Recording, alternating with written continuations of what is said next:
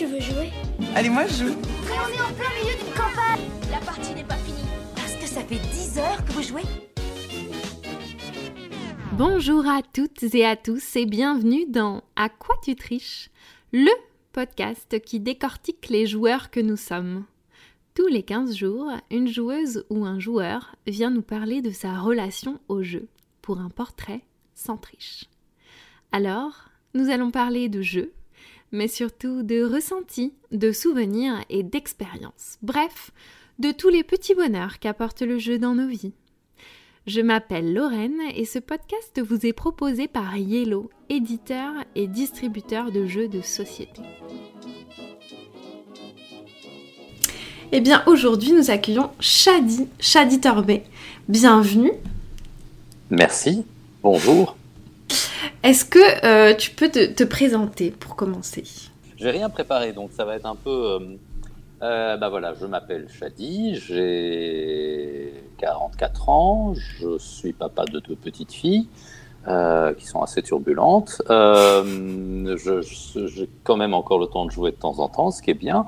Je crée des jeux depuis une quinzaine d'années et mon premier jeu a été publié une dizaine d'années, je pense. Très bien, excellente présentation. Merci. Alors aujourd'hui, on va parler. Oui, accessoirement, accessoirement mon vrai métier, c'est chanteur d'opéra. Ah, je ne crée pas des jeux.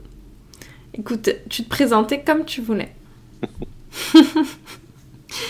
euh, on va parler de jeu aujourd'hui et du coup, je vais remonter euh, le plus loin possible et je vais te demander c'est quoi tes premiers souvenirs de jeu Mon premier souvenir de jeu, en fait, euh, c'est assez inavouable. C'est euh, un, jeu Ravensburger sous licence. Euh, en fait, j'ai passé mon enfance en Allemagne et à la télé allemande, ils avaient, je me demande s'ils n'ont pas toujours un, un, personnage emblématique qui est la petite souris. Elle est d'ailleurs pas si petite que ça, elle est assez arrondie, on dirait comme ça une grosse patate avec, avec une tête de souris, très très sympa. Et un de mes premiers jeux, c'était une espèce de jeu de loi euh, avec, avec cette, cette, souris qui était représentée.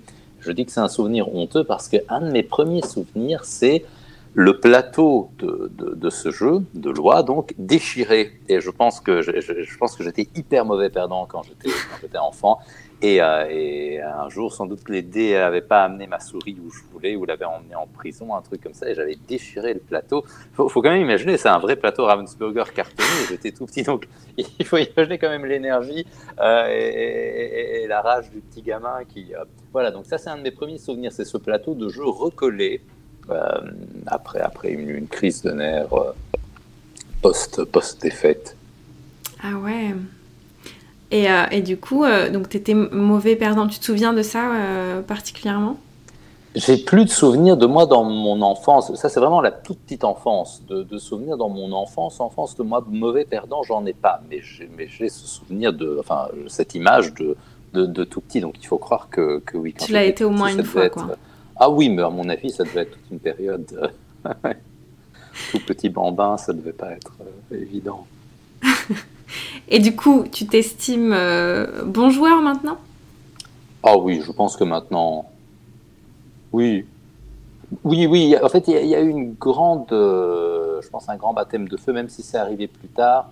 Euh, le fait de jouer à Magic en compétition, Là, là, déjà, on n'a pas envie de montrer à quelqu'un qu'on ne connaît pas et qu'on rencontre en compétition qu'on n'est pas, qu'on qu est, fâché d'avoir perdu.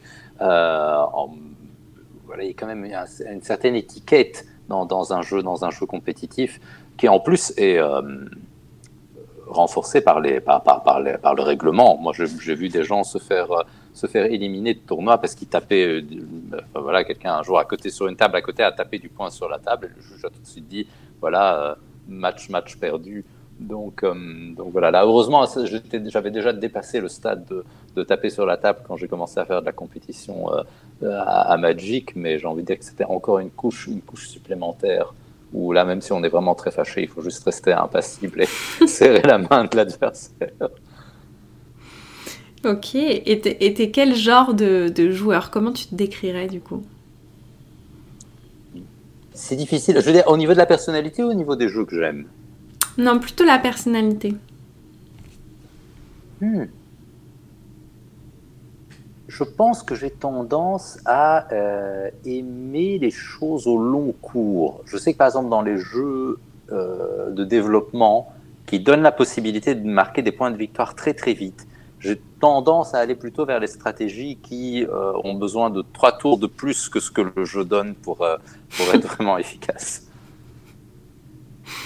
Ok, donc t'aimes bien, t'es es un joueur réfléchi et stratégique. Ça, je sais pas. C'est peut-être une très mauvaise stratégie. justement, je, trouve ça, je trouve ça d'ailleurs très malin dans les, dans les designs de jeux de développement de donner la possibilité aux joueurs de pouvoir faire, euh, on, va dire, vite et mal, mais de quand même, de quand même gagner. Je trouve, je trouve c'est, c'est très très bien quand les, quand les auteurs de jeux arrivent à introduire ça dans des jeux au, long cours. Je me rappelle quand j'ai découvert L'année du dragon, par exemple. Euh, bizarrement, je l'ai découvert en club, alors que je ne joue jamais en club, mais j'étais à l'étranger quand ce jeu était, vraiment au sommet de sa popularité, on va dire, euh, à Berlin. Et, donc, j'avais pas mes, mon groupe d'amis habituel et j'avais découvert un club pas très loin de, là où je résidais. Et euh, très sympa d'ailleurs, mais c'était des gens très très compétitifs, mais c'était un, bon mix de gens très compétitifs, mais avec une ambiance très très bon enfant, euh, très chaleureuse. Et donc, on jouait tout le temps à l'année du dragon. Et, et là, pour le coup, c'est vraiment ce jeu de développement. On essaie de tenir les 12 mois, d'agrandir son village. il y avait tout à fait moyen de faire une stratégie où on finissait avec un village dévasté, mais en ayant marqué énormément de points en cours de, en cours de partie. Et je me disais, waouh, ça c'est quand même bien de trouver un jeu qui, a priori, nous dit explicitement il faut essayer de survivre, il faut essayer de, voilà, d'avoir l'apothicaire quand il y a la peste, d'avoir le paysan pour la famine, mais en fait qui permet quand même des victoires, euh, oui, avec, avec un survivant euh, à la fin, mais juste beaucoup de points sur la, sur la Je trouvais ça vraiment malin comme, comme double, double système comme ça. Et tu joues à, à, à, quel type de jeu? C'est quoi tes mécaniques euh, préférées? Là, pour le coup, j'aime vraiment tout. Toutes les longueurs.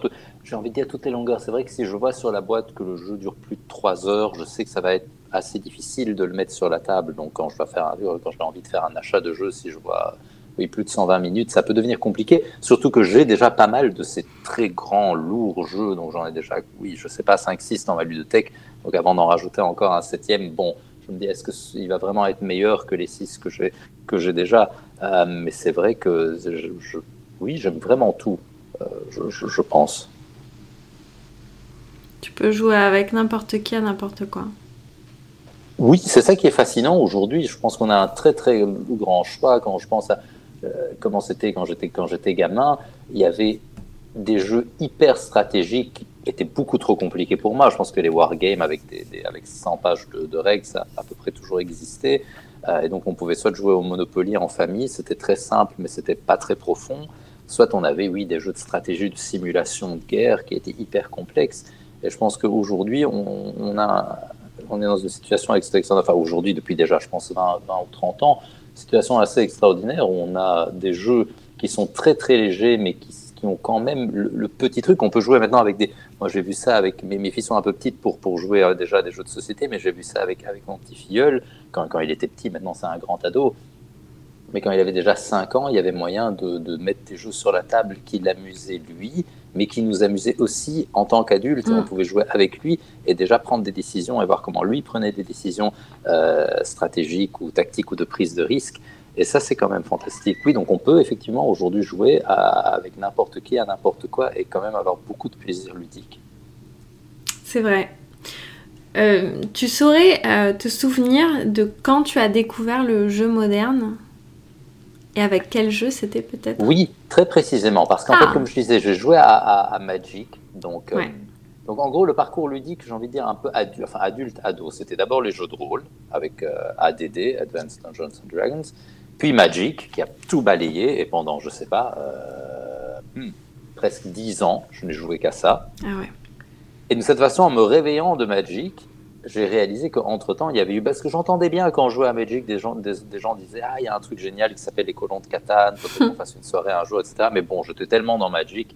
Euh, il faut dire que quand on joue de façon compétitive, je pense à n'importe quel jeu, Magic aussi, ça devient presque un, ça devient presque un temps plein. Après, je dire, oui, on a ses études ou son, son travail qui commence, et puis on a son hobby qui, qui prend euh, littéralement 20 heures semaine, si on veut, euh, au moins, si on veut maintenir le niveau. Donc, j'avais pas le temps de jouer à autre chose. Et. Et donc quand j'ai arrêté la compétition, j'ai découvert qu'entre-temps, il y avait plein de, sorties de, jeux vraiment très intéressants. Et le tout premier, c'était la confrontation de Rainer Knizia, le, jeu avec la thématique Seigneur des Anneaux, l'espèce de variation sur le stratego. Euh, et donc là, je me suis dit, oups, d'accord, il y a, y y a des, choses intéressantes. Et donc à partir de là, voilà, voilà il y avait tout un univers entre-temps. On est quand même là, à ce moment-là, en 2004. Et donc il y avait déjà pas mal de, de très très très bons jeux disponibles. Et c'était euh, et pourquoi ce jeu-là? C'était des amis qui t'avaient fait découvrir. Euh, découvrir, c'était euh, le thème qui t'avait attiré? Oui, en fait, c'était un cadeau pour une amie qui était fan du ah. Seigneur des Anneaux. C'est toi qui lui avais fait ce cadeau? Oui, exactement. Et puis voilà, on y avait joué. Joué, bien sûr. Et, puis je me suis dit, d'accord. C'est cool en fait. c'est vraiment très très cool. Ah, trop bien. Et du coup, tu nous parlais de Magic, donc tu as fait de la compétition. C'était en. T'allais au, en boutique euh, dans les vendredis, c'est ça?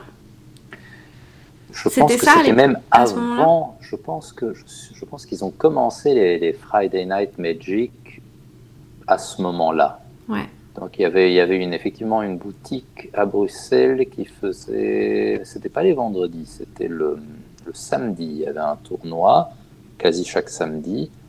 Et puis il y avait la draft du mercredi soir dans un café avec euh, dire, tous les joueurs un peu compétitifs de, de Bruxelles qui se réunissaient.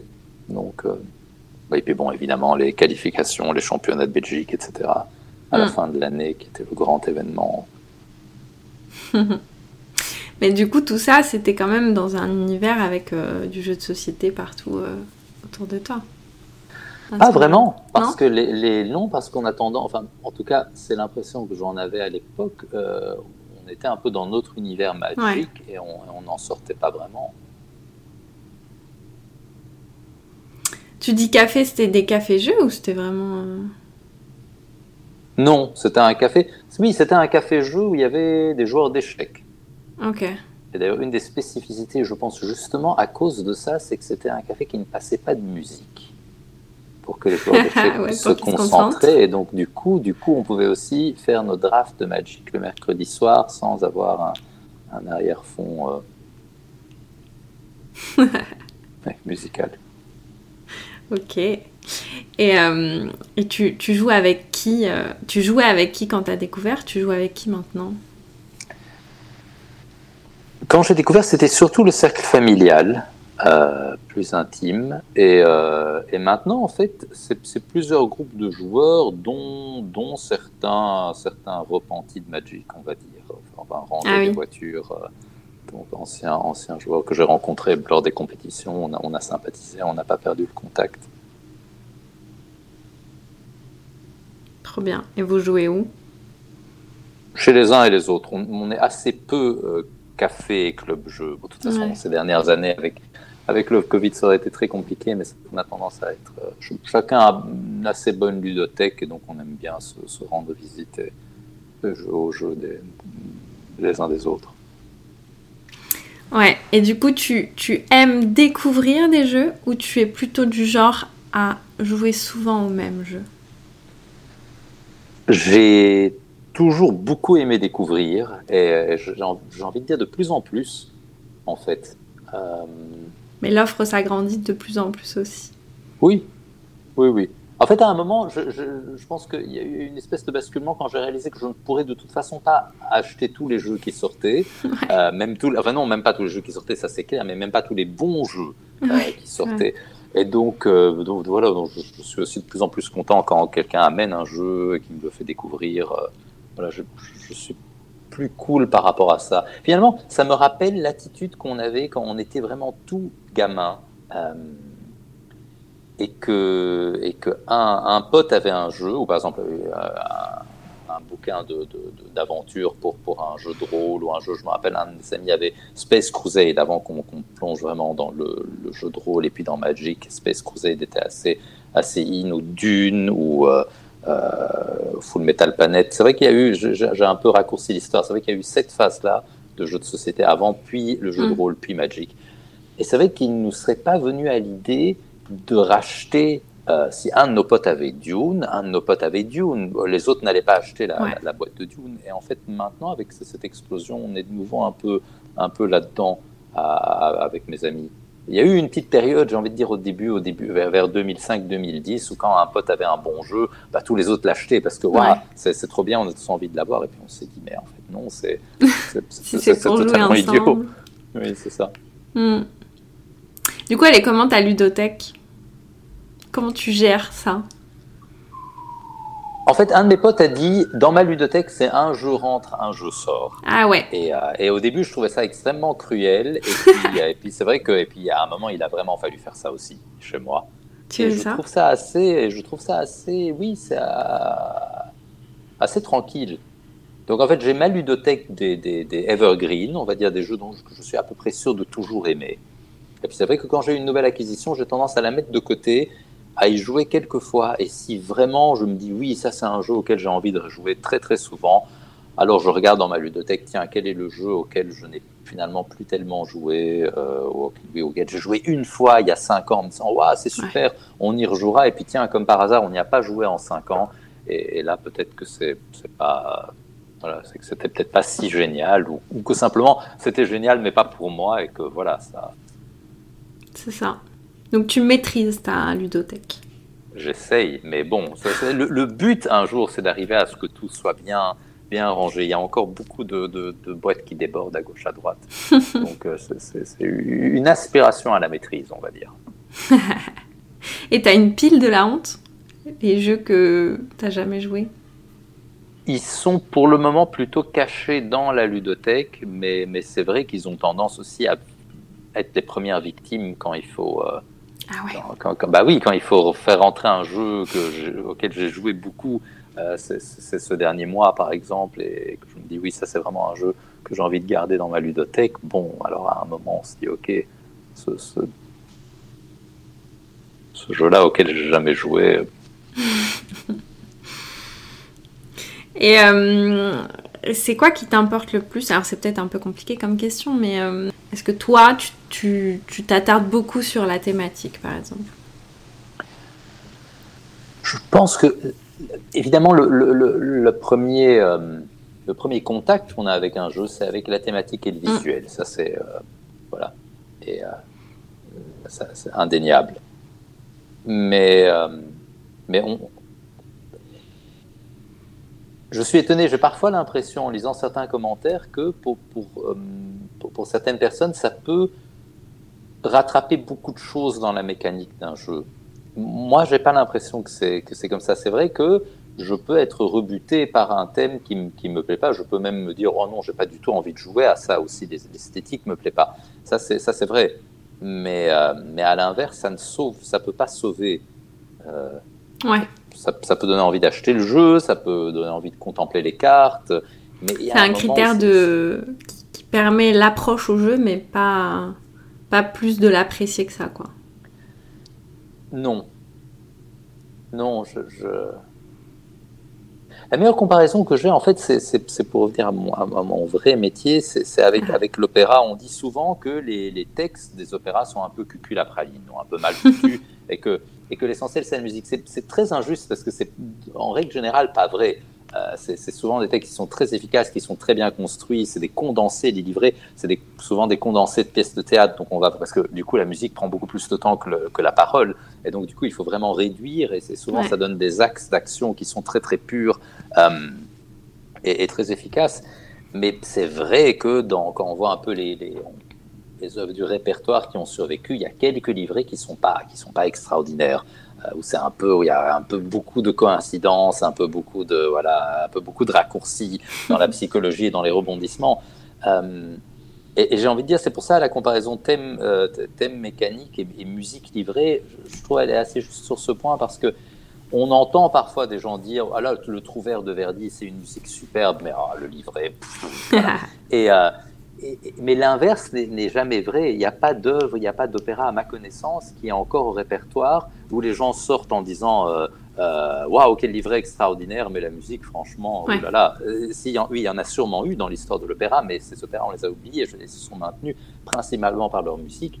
Mais c'est vrai que quand on a un compositeur génial avec un librettiste génial, là, ça, ça, ça explose. Et c'est vrai que peut-être qu'il y a des moments dans certains opéras où on se laisse porter par la musique et on se dit, OK, il faut quand même mettre une partie de mon cerveau sur off parce que franchement, la situation, elle n'est pas, elle, est pas super. Et c'est vrai qu'avec les livrets qui sont très, très bien faits, on n'a pas ça. On a la musique qui est fantastique et le livret qui est fantastique. je pense qu'il y a une très, très grande partie de ces opéras qui sont comme ça. Et je pense que le jeu de société, c'est un enfin, c'est un peu la même chose. On peut faire abstraction d'un matériel moche et d'illustrations pourries. Ça, j'ai envie de dire, c'est l'opéra qui a un mauvais livret. Mais c'est vrai que quand on a la mécanique qui donc est la musique pour, pour, pour le coup, euh, qui, qui, qui, est la plus importante, bien sûr que la mécanique va toujours sauver. C'est ça la première chose. On va à l'opéra pour, la, pour la musique, pas pour le livret. Et, euh, mais c'est vrai que si on a les deux, c'est fantastique. Et dans le jeu, c'est la même chose. Un hmm. beau matériel, une belle thématique, de belles illus et une super mécanique. Là, waouh! C'est les jeux qui restent dans ta ludothèque.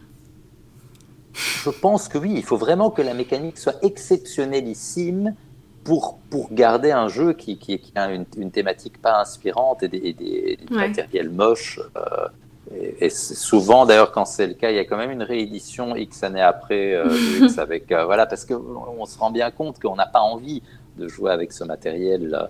Donc, donc oui, j'ai envie de dire, j'ai très peu de jeux laits dans ma ludothèque parce qu'à un moment, voilà, il y a suffisamment de jeux qui ont une mécanique fantastique et un beau matériel. Ouais. Il y a des thématiques qui te rebutent? J'ai tendance à être moins excité par les, thématiques sportives. Et j'ai envie de dire les, thématiques guerrières euh, réalistes, genre historiques, genre Première Guerre mondiale. Voilà, ça me, ça me branche un peu moins. Oui, j'ai ça, sport et les conflits historiques récents. Plus on est, on est récent, moins ça va me. Voilà, un conflit dans l'Antiquité, on est déjà une patine, j'ai envie de dire presque, presque légendaire dessus. D'accord. Et tu nous disais tout à l'heure que euh, tu jouais plus jeune avec ta famille. Tu viens d'une famille de joueurs, tu dirais? Oui, on aimait bien jouer en famille. Les grands, les, grands classiques, Monopoly, Milborn, ce genre de, ce genre de choses. Mais tu as, vu des adultes jouer, quoi J'ai vu des adultes jouer avec moi. Je n'ai pas de souvenir de mes parents à la table de poker. Ah oui, jouer ensemble. Euh, ça, non. C'est quand même une activité familiale avec enfants. Ouais, ok. De mon temps quand j'étais gamin. Et maintenant, tu joues avec tes filles Mais elles sont trop petites, c'est ça Elles sont trop petites, oui, oui. Mais t'as hâte? Oui et non, j'ai pas envie de leur imposer ça. J'ai mhm. envie de dire oui, oui, je pense que ça va être, ça va être très sympathique, mais il y, a tellement d'autres choses à faire aussi. C'est pas euh, avec les enfants. En fait, en fait, les enfants, tout les intéresse. C'est ça le truc. Donc, je ne suis pas en train de me dire ah, euh, je, je... tout les intéresse et du coup, par, par ricochet, tout est intéressant c'est pas que je, les regarde, je me dis, voilà, qu'est-ce que je m'ennuie avec toi, mais vivement que tu es 5-6 ans, que je puisse enfin sortir une boîte de jeu et que le temps paraisse moins long. C'est pas comme ça. Donc, euh, donc voilà, donc oui, je, me dis, ce serait, ce serait sympa de partager ça avec elle, mais euh, voilà, j'ai vu autour de moi en fait un peu tout, euh, parce que beaucoup de mes amis ont des enfants un peu plus grands ou beaucoup plus grands. Et donc j'ai vraiment observé tous les cas de figure, des enfants qui adorent jouer, qui veulent jouer tout le temps avec leurs parents, et, des, enfants de joueurs vraiment passionnés que ça n'intéresse pas plus que ça. Et donc je me prépare, à, enfin je me prépare pas, je sais que tous les scénarios sont, sont, possibles. C'est vrai. Elle pourrait carrément détester ça. Oui, bah, j'ai un, ami qui est très très gros joueur, très grand collectionneur, et son fils on a un peu l'impression qu'il joue avec lui pour lui faire plaisir. Ah, oui, J'exagère, j'exagère un peu, mais il y, a, moins de jeux. Qui, il est vraiment très ciblé. Il y a quelques types de jeux qui l'intéressent. Et donc, du coup, l'immense collection de son, de son père n'est pas, euh, voilà, n'est pas exploitée euh, à 100%. Voilà, c'est comme ça. Et oui. Quand il me parle de son fils, je vois qu'ils partagent plein d'autres choses ensemble. Donc voilà, Bien bon, ils ne partagent pas le jeu. Bon, voilà, c'est une chose parmi d'autres. Et pour revenir au nom du podcast, qu'est-ce que tu penses de la, de la triche, toi? Bah alors, en fait, quand j'étais gamin, je me rappelle de parties de Monopoly avec mon petit voisin où je trichais, mais éhontément, littéralement. dès qu'il regardait, genre, c'est limite, c'est comme dans les mauvais dessins animés ou les mauvais films comiques, si je lui disais pas, ah, regarde l'hélicoptère par la fenêtre, et puis il se tournait, et puis je prenais à pleine main des billets dans la banque, et puis évidemment, je finissais le plus riche à la fin de la partie. Donc, euh, donc voilà, c'était à la limite plus, plus, ça la jubilation de faire ça et de, de vraiment des, choses les plus absurdes. Comment réussir à je me demande d'ailleurs s'il n'y a pas l'un ou l'autre jeu de société qui joue sur ce mécanisme, comment tricher de la façon la plus éhontée possible. Il y a un jeu et c'est ça le fun, plutôt que le jeu lui-même. Qui est sur la, triche, ouais. Oui, et donc c'était plutôt ça. Mais honnêtement, qu'est-ce que j'en pense? Ça, ça, Moi, ça, ça prive, je pense, du, Ouais, du, du, du, plaisir. Le plaisir, c'est quand même de se débrouiller à, à, travers un système de règles. les règles, c'est le cadre. On dit, voilà, on, va, on va faire ça et les, les, interactions sont cadrées. Si on commence à tricher, le cadre devient très très flou. Et, et du coup, il y a, l'activité n'a plus vraiment d'intérêt. En fait, c'est pas et, si on est dans une espèce d'affirmation de sa puissance, je suis meilleur que tous les autres à table, et ah ah, j'ai fait 50 points de plus que tout le monde, je vois pas très bien en quoi le fait d'y arriver en ayant triché, euh, là aussi, ça, ça, vide complètement le, le, ça le vide de sens. Alors là, c'est vraiment juste une apparence. C'est faire croire aux autres qu'on a été meilleur qu'eux, parce que oui, on a plus de mm. billets ou plus de points de victoire, mais si on, en fait, on n'y est, est, pas parvenu puisqu'on a, on est sorti du cadre. Donc c'est pas, voilà. Donc là, je, vois. Et là aussi, il y a tellement, enfin, il y a d'autres choses à faire que de jouer. Donc pourquoi jouer et, finalement pas jouer? Sauf si je dis, si c'est vraiment un truc de narcissisme, de voilà, je, suis, mais, euh, mais, mais, en plus seulement par rapport aux autres. C'est même pas parce qu'on on sait qu'on a triché, a priori. Donc, donc euh, est-ce qu'on se dit, je, ne sais pas, un tricheur, est-ce qu'il se regarde dans la glace après la, quand ses copains sont rentrés chez eux et qu'il est là ou que lui est rentré chez lui et se dit, ah ah, j'ai gagné ce soir? Je, ne pense pas. Alors s'il joue pour de l'argent, il peut dire oui, j'ai gagné de l'argent. Alors là, ça, devient tout à fait autre chose. Là, il joue pas pour, pour le jeu, il joue pour gagner. Alors effectivement, il triche. Bah oui, si son but c'est de, de plumer tout le monde, là, il a réussi. Euh, moi, comme je joue jamais pour, pour de l'argent, ça c'est un des tabous familiaux. C'était, euh, donc du coup, même les parties de poker amicales doivent se faire avec des jetons. Même, même, pour, même pour 5 euros, je ne le fais pas. Euh, et donc, euh, c'est vraiment une espèce de principe comme ça qui est resté. Je comprends quelque part, je trouve que là, du coup, il y a une, une, contamination de la vie réelle sur le jeu que, que j'apprécie pas, même si c'est que 5 euros. Donc, donc j'aime, bien que ça reste quelque chose de, totalement séparé. Et donc, du coup, bah, si on joue pas pour de l'argent, tricher, je, voilà, aujourd'hui, je comprends vraiment, vraiment pas très bien. Euh, bah, sauf si on a une vengeance personnelle à prendre, on a un, de, ces, un de ces joueurs habituels qui est, qui est qui est vraiment mauvais gagnant, qui est hyper arrogant et qu'on se dit ah ce soir. Mais là, je, là, on sort justement du cadre du jeu. Là, oui, c'est ça. Le truc interpersonnel, c'est euh, voilà, je lui rabatte son, son, son... voilà, c'est autre chose. Et, euh, et comment tu as été amené à créer des jeux, à devenir en fait, ça s'est fait en deux étapes. La première, c'est simplement à force de, justement de découvrir des nouveautés. Euh, après avoir donc découvert le jeu de Knizia à la confrontation, bah, j'ai envie de m'essayer un peu à la. À la... en fait, c'est même pas tellement que j'ai envie de m'essayer à la création du jeu. Je me suis dit, il manque un bon jeu sur l'opéra, sur le thème de l'opéra. Ah. Et donc, je vais le faire. Et donc j'ai commencé à essayer de bricoler des protos euh, avec, tout, l'enthousiasme du débutant et globalement c'était très mauvais. En plus ma méthode était catastrophique. J'essayais une idée et puis dès que je voyais qu'il y avait un petit truc qui marchait pas, je mettais tout à la poubelle, j'en essayais une nouvelle. Enfin voilà, au niveau de la méthodologie, c'était pas du tout ça non plus. Et, euh, et donc voilà, donc ça, ça n'a pas abouti. J'ai fait plein de protos dont aucun n'était vraiment très bon, mais c'était une bonne école. Et puis je l'ai laissé complètement tomber, et c'est quelques mois après que euh, il y a autre chose qui, qui est venue en parallèle, c'est que j'avais de plus en plus d'engagement à l'étranger. Et donc, euh, j'avais de, j'avais de longues périodes où j'étais loin de mon groupe de joueurs, de mes groupes, parce ah quelques, de mes groupes de joueurs amicaux et familiaux. Et, donc là, j'ai commencé à me pencher un peu sur le jeu solo.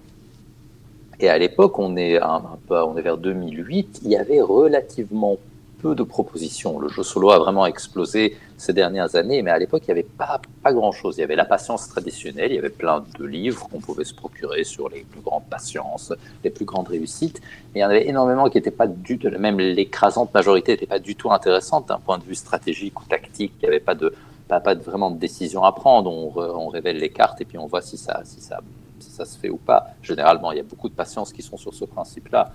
Et euh, en plus, le thème, bon, le, jeu de cartes traditionnel de 52 cartes, c'était pas, c'était pas très excitant. il y avait hmm. très très peu de, de, possibilités de jouer solo. Et donc, bah, j'ai joué aux quelques propositions qu'il y avait, et puis je me suis dit, bah, ce serait quand même bien qu'il y ait, voilà, qu'il y ait des jeux solo euh, euh, disponibles. Et, donc, c'est comme ça que j'ai commencé à, à travailler sur ce qui allait devenir l'univers. Trop bien. Et tu avais des testeurs à part toi? Au début, c'était surtout moi. Quand j'ai eu, ça c'est évidemment l'avantage quand on fait du jeu solo, c'est qu'on peut aller très très très, très loin dans l'élaboration du prototype. Surtout si on n'est pas bon public et je suis pas très bon public pour le jeu. Je veux dire, je suis pas, je, pense pas être très, je suis pas très bon public, je suis pas très complaisant avec mes. C'est pas que je fais un bricole, un petit truc et je me dis ah comme c'est génial, je m'amuse. Non, très très vite, on voit si on s'ennuie en fait seul ou pas. Et donc, et donc, on peut pousser très très loin l'élaboration du proto avant de le faire jouer à d'autres qui, là, évidemment, ont un regard extérieur qui est très précieux et qui peuvent dire tiens, ça, ça, ça, j'ai pas compris, ça, ça fonctionne moins bien. Mais c'est vrai que j'ai tendance à aller très très loin en mode playtest solo avant de d'élargir le cercle. Oui, c'est pratique, c'est vrai.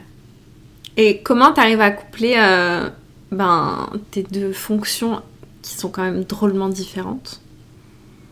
Ben, ça se combine super bien en fait. Parce que quand je suis, le plus souvent quand je voyage, ben, je prends un proto avec moi. Donc tu voyages pour le travail? Oui. Et donc, euh, ben, donc, ouais, j'ai un proto avec moi et dans ma chambre d'hôtel ou dans mon appartement, le soir, je peux, je peux enchaîner les parties. Donc c'est euh, très bien. En plus, c'est pas ça, ça, titille pas les mêmes zones. Le chant, c'est quand même une activité très, euh, c'est très physique, c'est très, très émotionnel, c'est très, euh, très instinctif comme ça. Et, bon, la création de jeu, il y a quelque chose de plus analytique, de, de plus abstrait, même s'il y a quelque chose de très très passionnel aussi dans le jeu. On parlait tout à l'heure du matériel, il y a la texture, il y a, ça on imagine parfois déjà quand on est en train mm. de, de, travailler sur un proto, on a souvent déjà le thème en tête, donc on se dit ah ça je fais ça. Donc, euh, donc voilà, et dans le chant il y a bien sûr aussi un élément qui est, qui est très analytique, donc, euh, mais c'est juste ces proportions qui sont très très différentes. Donc ça se, ça se combine assez bien. Ouais, j'imagine. Et tes collègues, euh, ils, savent que tu fais des jeux? Est-ce que tu joues avec eux potentiellement? Il y a des fois où ça se fait. Oui, il y, a des, il y a des productions, l'ambiance est, bonne. Il y a des productions où il y a simplement déjà des, joueurs, euh, voilà, d'autres amateurs de jeux de société. Donc on se retrouve parfois, oui, autour d'une table de jeu. Ça arrive. Trop bien, tu arrives à combiner les deux. Est-ce que tu as un jeu chouchou de tous les temps? Non. non, non, genre, je, sais que c'est une réponse un peu bateau, mais j'ai envie de dire c'est le prochain jeu que je vais découvrir. Ah. C'est difficile un jeu chouchou. Euh, le jeu un peu doudou, quoi. Celui qui. Tu sais que c'est pas forcément le meilleur, mais t'as une attache particulière pour euh, X ou X raison. X ou Y raison. Non, vraiment pas. Bon, évidemment, on a beaucoup parlé de Magic dans ce... et c'est vrai que voilà, c'est quand même un jeu auquel je jouais très longtemps. Mm. J'ai gardé quelques cartes dans ce qu'on appelle un cube, donc une espèce de d'assemblage de, de, cartes qu'on aime bien, de vieilles cartes qu'on peut rejouer à l'occasion. Mais euh, donc oui, c'est sûr que si je dois en sauver un, voilà, il y a un, mauvais démon qui apparaît et qui dit ah, ah, de tous tes jeux, tu, tu, tu, ne peux en garder qu'un. Peut-être que je le garde lui parce que simplement c'est celui auquel j'ai le plus joué, mais c'est même pas nécessairement celui auquel j'ai le plus joué ces trois dernières années. Donc, tu joues euh, encore à Magic? En cube seulement. Je n'ai plus été dans des tournois, même des tournois amicaux de type pré-release, ça j'ai plus fait depuis, depuis très longtemps. C'est vrai qu'entre entre, entre potes, surtout que, comme je disais, il y a beaucoup de de mon cercle de joueurs qui sont d'anciens joueurs compétitifs de Magic, donc on se fait plaisir avec un, petit cube draft de, temps en temps entre nous. Mais, euh, Là aussi, c'est quand même un jeu un peu pour initier. C'est très difficile. Quelqu'un qui vient pour la première fois, qui découvre le jeu de société, on va pas lui dire je vais te faire jouer à Magic. C'est un peu, euh, voilà, c'est un, un, peu hard. Même dans les versions très simples, Magic est quand même assez complexe. Et, comme on, évoquait tout à l'heure, il y a tellement de choix maintenant de jeux qui sont extrêmement profonds, qui offrent tellement de décisions intéressantes avec des règles qui tiennent sur une demi-page. Donc pourquoi passer, je ne dis pas que c'est impossible d'expliquer Magic à des, nouveaux venus, mais on va passer trois quarts d'heure à expliquer tous les mécanismes, ils vont vraisemblablement beaucoup souffrir leur première partie, alors qu'on peut mettre, je ne sais pas, euh, les aventuriers du rail ou Keltis ou Zoloreto sur la table, et voilà, ça va tout de suite faire une, une bonne soirée jeu avec euh, plein de décisions intéressantes aussi. Ouais. Et d'ailleurs, est-ce que tu es euh, du genre à, à, aimer faire découvrir le jeu de société à des néophytes? Oui, beaucoup. Ouais. Beaucoup. J'ai peut-être un peu moins l'ardeur prosélyte que, que, que j'avais il y a 10 ans, mais... Euh, à une époque beaucoup plus? Oui. oui, oui, à une époque, à une époque plus. Mais... Mais c'était peut-être aussi l'époque où j'achetais beaucoup plus, où il y avait beaucoup plus de, de, tout en, en permanence des, des, nouveaux jeux à découvrir, etc. Donc il y avait un peu ce, ce côté de ah on, est, on a une soirée, quelle qu'elle soit un dîner, c'est l'occasion de mettre un jeu sur la table. Tu ramènes un jeu. Il y, y, y, a moins, beaucoup moins ça, mais, mais c'est vrai que ça, ça fait plaisir. C'est simplement de, de, de, belles œuvres, voilà, comme on aime bien faire écouter. Euh, un, beau morceau de musique qu'on a découvert ou recommander un bon livre ou une bonne bande dessinée. Bah, c'est vrai qu'il y, y, a un peu ça, mais, euh, mais moins ce côté je, je vais vous convaincre que l'opéra c'est génial, ça, ou voilà, s'il n'y a pas l'envie ou la demande, il ne faut pas. Oui. Voilà. On, sent souvent les ambiances aussi quand les gens sont réunis, si c'est si, si, si, opportun ou pas. Clairement. Et puis, il faut aussi trouver le jeu qui conviendra au groupe euh, qu'on a en face. Quoi. Oui, mais ça, c'est vrai que l'avantage d'avoir une ludothèque assez fournie, c'est qu'on mm. peut assez bien identifier.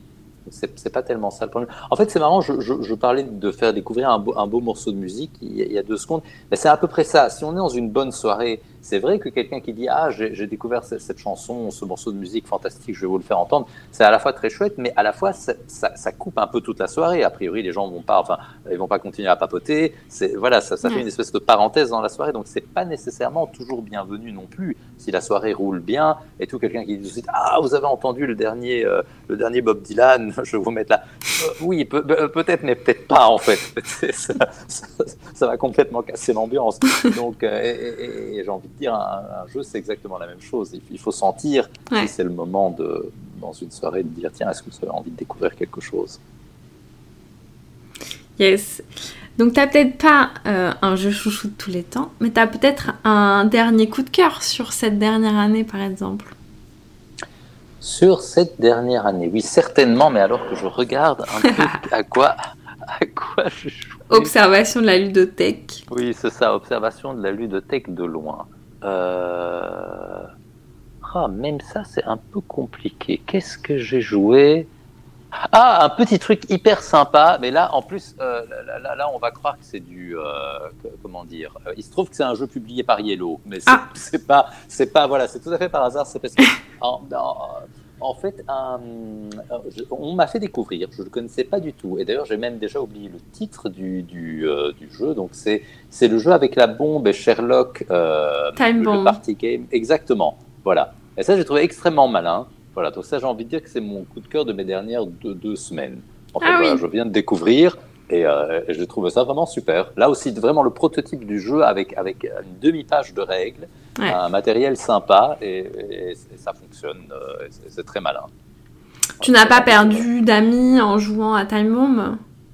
C'est très dangereux. Hein on perd des amis avec ça? Ah bah oui, oui, on peut faire de grosses disputes. Hein. Ah moi j'ai pas, j'ai pas, bon j'ai pas, je, je, je, on a on a fait deux sessions avec ça, mais j'ai pas assisté à. ça va, il n'y a pas eu de grosses trahisons. Euh... Non, je pense que dans des jeux de, de, de groupe avec identité cachée, il y a, y a, quand même des choses plus, plus méchantes. Oui, bien Encore, sûr. Là, vraiment, mais euh... c'est ce que les jeux à identité cachée apportent. C'est ce côté, oh, mais il m'a menti et on t'aimant alors qu'on est amis depuis si longtemps, etc. Tout à fait. Non, et puis on découvre que, que, que, si les gens savent bien mentir oui. ou pas, ça, ça peut être. Ouais. C'est ça. Oui, j'avais. J'avais mon frère et ma belle-sœur, on avait joué un. Je sais plus, c'était peut-être Time Bomb ou un autre jeu à identité cachée. Et ma belle-sœur fait du théâtre. Et elle avait réussi à mentir à mon frère, donc à son, son compagnon. Ça avait choqué mon frère. Il s'était dit, bah, je... c'est pas possible. Si elle me ment comme ça, aussi facilement. euh. donc oui, ça peut créer des choses. Oui, oui, en couple, c'est vrai que ça peut. euh, c'est vrai qu'il y a le double truc, il y a, le, men- il y a le- la trahison et le mensonge. Ouais. Ce qui n'est pas la même chose. Je veux dire, c'est déjà, on n'est pas dans la même équipe, mais en plus, tu me fais croire que. Ouais. Oui, parce que tu, tu peux, tu peux jouer sur tout dans ces jeux-là. C'est-à-dire que tu, tu peux dire, bah non, mais je te mens pas, euh, écoute, euh, enfin, tu, peux, tu peux sortir presque du jeu pour faire croire à tes, tes gros mensonges. Donc, c'est c'est ça qui peut créer des, des, des déceptions Oui. plus ou moins intenses. Ok, Time Bomb, bah, ça fait plaisir. Ça fait plaisir. C'est un, c'est un très bon jeu euh, estival euh, à jouer quand on est euh, dans un gros groupe. Mhm, ouais. Tout à fait. Et euh, est-ce qu'il y a un jeu que tout le monde aime, mais que, que toi tu n'aimes pas, par exemple? Je pense qu'il y en a plusieurs. Je, je- je me demande d'ailleurs parfois quand je vois le top 100 de BGG, Ouais. combien de- d'utilisateurs de BGG ont leur top 100 qui correspond au top 100 Je n'ai jamais vu. Peut-être qu'il y a déjà eu un sondage de ce type sur BGG. Il faudrait que je regarde. Mais, mais ce serait intéressant de voir. Moi, intuitivement, je dirais que je pense qu'il y en a très peu, voire Ouais. peut-être pas. Je- Ouais, comme dans ça. tous les, les consensus mathématiques comme ça qui sont faits sur des moyennes, euh, je peux peut-être qu'il y a même une exception. Il faudrait voir peut-être qu'il y a un utilisateur sur BGG dont le top 100 correspond exactement. Donc je pense qu'il y a toujours des, des- des- des variations. D'ailleurs, il suffit de voir maintenant, en prenant pas le top 100, mais en prenant un jeu dans le top 100, euh, il y a énormément de jeux qui se prennent, de, de- même, même les jeux au top se prennent.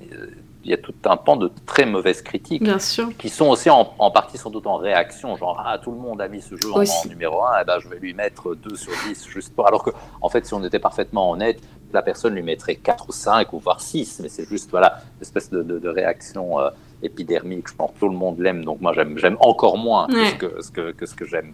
Voilà, je le déteste encore plus que ce que je, le- je, je le déteste. donc, euh, donc il y a, j'ai pas vraiment une bête noire, mais c'est vrai que quand je regarde le top 100 de, de BGG, il y a peut-être une cinquantaine de jeux qui, ou peut-être même moins, qui seraient dans mon top 100, et 50 autres qui n'y sont pas du tout, qui Ouais. sont même pas dans mon top 200, qui sont des jeux auxquels j'ai pas envie de jouer. Mais c'est pas qu'il y a une bête noire comme ça, je regarde, je me dis ah mais les gens sont vraiment trop stupides, comment ils peuvent aimer ça, c'est- pas possible. Donc Ah oui. voilà. Mais en fait, euh, c'est chacun nos goûts, quoi. Et c'est vrai qu'il y a des jeux qui peuvent beaucoup plaire à certains et pas nous plaire à nous, juste parce que c'est pas notre truc, quoi. Ouais. Et ce qui est intéressant aussi, c'est que parfois, on se dit que ça marche par famille. Les gens qui aiment tel et tel et tel jeu, Ouais. bah, je sais en fait que je n'en aime aucun, donc je ne vais pas lire les, les comptes rendus de, ce- de ce blogueur ou écouter euh, ce qu'il a à dire parce que je suis jamais d'accord. Mais, mais ce qui arrive, j'ai l'impression plus souvent, c'est plus des variations. C'est pas il une a adoré tel exacte. ouais. jeu que, que, que moi j'ai adoré aussi, et puis il a adoré tel autre jeu que, qui là m'a vraiment, vraiment ennuyé. Et bon, ben voilà, c'est comme ça, on ne sait pas, très bien pourquoi. C'était le, le moment aussi. Les gens avec qui on joue, euh, etc. Ça joue beaucoup, tout ça. Ouais, ça joue, ça joue beaucoup. Est-ce qu'il y a un jeu qui te manque? Mais non, parce que ça, c'est un des entre guillemets problèmes d'Internet aujourd'hui, c'est que finalement, on trouve tout. On- on- je veux dire, si c'est ça, que c'est ça la question, c'est est-ce qu'il y a un jeu dans ma- que j'aimerais avoir dans ma ludothèque que, que je n'ai Ou pas un jeu que, qui te manque parce que t'aimerais bien y jouer, mais je sais pas pourquoi tu peux pas y jouer. Ou alors un jeu qui te manque parce que, pas, il est en rupture de stock depuis toujours. J'en sais rien. Ok, donc oui, donc je répondais plutôt à la deuxième partie de la question, donc je vais revenir sur la première. Euh, donc oui, donc ça c'est le entre guillemets problème avec Internet, c'est que le concept de rareté n'est plus du tout le même. Euh, je me rappelle quand j'étais gamin, j'ai toujours beaucoup aimé aussi les CD, et donc j'avais, dès que j'avais un peu d'argent de poche, j'achetais des CD d'opéra, et c'est vrai qu'il y a un moment, je ratais telle sortie. J'allais emprunter un, disque à la médiathèque, par exemple, et quelques mois après, je me disais, ah là maintenant, j'ai réussi à gratter quelques, quelques francs belges, je vais aller me l'acheter. Et puis, bah, il était en rupture, et là, bah, il était vraiment en rupture, c'était fini. Aujourd'hui, avec Internet, ça n'existe plus. On va toujours le trouver d'une façon ou d'une autre. Parfois, ça va être très cher, mais on, va de toute façon tout trouver. J'ai envie de dire, les jeux, c'est exactement la même chose. Bon, c'est vrai qu'il y a des choses qui deviennent hors de prix. Quelqu'un qui voudrait se payer aujourd'hui l'édition de luxe de, La guerre de l'anneau ou de Small World, le, le Kickstarter qu'ils ont fait dans la grande boîte, voilà, c'est vraiment, beaucoup, beaucoup d'argent qu'il faut mettre, mais ce n'est plus introuvable. Même ça, même les, espèces de pièces super rares, la, particularité de la pièce super rare aujourd'hui, c'est qu'elle est très chère, mais c'est pas qu'elle est introuvable. Euh, et c'est vrai que j'ai de la chance de ne pas avoir un désir pour un jeu super cher que, voilà, qui, qui, ferait exploser la carte de crédit. Donc non, j'ai pas dans ma ludothèque un jeu où, euh, voilà, ça non. Alors, quand tu as l'envie de jouer, oui, ça, c'est vrai qu'il y a beaucoup, beaucoup de jeux, dans, d'ailleurs la plupart, parce que si on revient au tout début de l'interview, où j'ai tendance à maîtriser ma ludothèque et à la réduire aux jeux auxquels j'ai vraiment envie de jouer, du coup, j'ai beaucoup de jeux auxquels j'ai envie de jouer, et le temps étant euh, la, la, denrée la plus limitée, la plus, précieuse, euh, voilà, il y a beaucoup de jeux auxquels j'aimerais jouer, oui. Donc, ils sont des jeux qui te manquent dans ta propre ludothèque. Mmh. Et euh, bah, tu joues quelle couleur? Ça, c'est une grosse question du podcast. Ah, excellente, excellente question. Je joue quelle couleur? J'essaye comme discipline de, de m'imposer de changer de couleur à ah. chaque fois, mais ça ne marche pas toujours. J'ai quand même tendance à retomber assez souvent sur vert ou bleu ou rouge. Je, je joue moins jaune, brun. C'est voilà, j'essaye. L'idée, évidemment, c'est de pouvoir. C'est comme dans ces films d'arts martiaux où le gars euh, manie l'épée aussi bien de la main gauche que de la main droite. Si, si je suis à table avec des, des, obsédés de la couleur bleue, et ça arrive assez souvent en fait, euh, de, de, de, pouvoir switcher sans problème euh, et de ne pas me dire à un moment Ah, je mène, et puis Ah non, c'est pas moi qui joue aujourd'hui, c'était pas à moi ce, ce pion. Donc, oui. Une, une, technique de ninja, on adore. Ouais, ouais, ouais. Bah, merci beaucoup. Tu as prévu euh, de jouer aujourd'hui? Oui, absolument, absolument. J'ai un ami qui vient ce soir pour jouer. Trop bien.